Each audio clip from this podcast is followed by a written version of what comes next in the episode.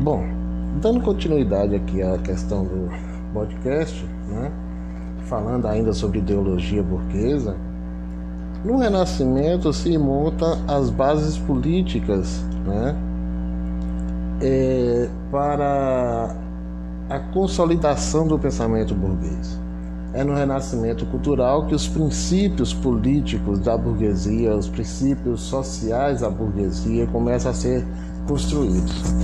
É, os princípios desse pensamento são o humanismo, né, a valorização do, do homem sobre o pensamento idealista da Igreja Católica, o racionalismo, que também vai na linha de valorizar a razão sobre a, a religião, né, sobre o, o pensamento religioso, né, que era mantido pela Igreja Católica. A Igreja nesse momento defendia o teocentrismo e a burguesia ela vai buscar na cultura greco-romana as bases né, para superação do teocentrismo católico e ele, a burguesia vai construir, construir o racionalismo, que é a busca da razão, a busca da ciência como explicação para as, as transformações tanto das, das, ciências naturais quanto das ciências humanas né, na sociedade.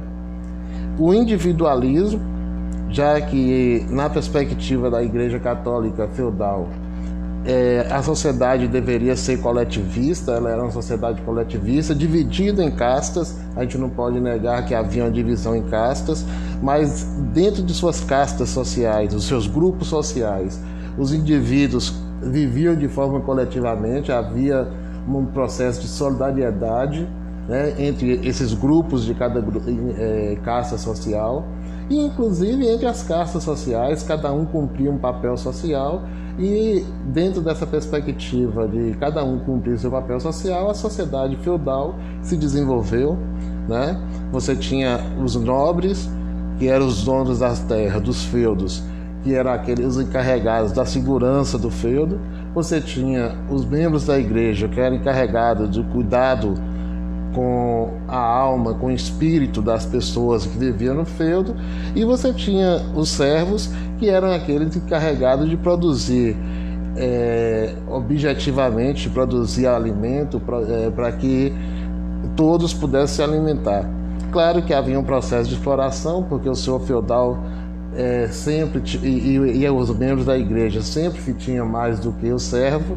O servo vivia em condições de é, pauperização mas cada um cumpria o seu papel social, o seu estamento social.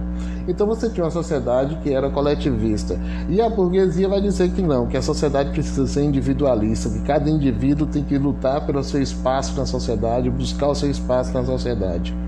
Né? E você tinha, ainda no Renascimento, a ideia do centralismo político, já que no mundo feudal não havia um poder centralizado, não, é, não havia os estados nacionais, não havia cidades. Toda a vida ela era rural, toda a produção era rural e cada senhor feudal dentro do seu feudo tinha o poder político, exercia o poder político. E o poder cultural era exercido pela própria Igreja Católica que desenvolvia a tese do teocentrismo. Né? Então, é, a burguesia começa a mudar isso. A burguesia vai criar uma sociedade agora individualista, racionalista, humanista, né? humanista no sentido de valorizar, valorizar o ser humano mais do que a própria é, figura de Deus, né? É, e começa a criar um poder centralizado. Um senhor feudal, que era o senhor feudal que distribuiu as primeiras terras, que dividiu o feudo, ele passa a ser fortalecido pela burguesia que vai criar um exército profissional e esse exército profissional vai empoderar né, este senhor feudal que passa a exercer a função de rei.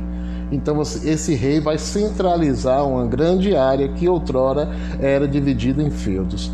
E aí você começa a ter os estados nacionais e você começa a ter a centralização do poder político.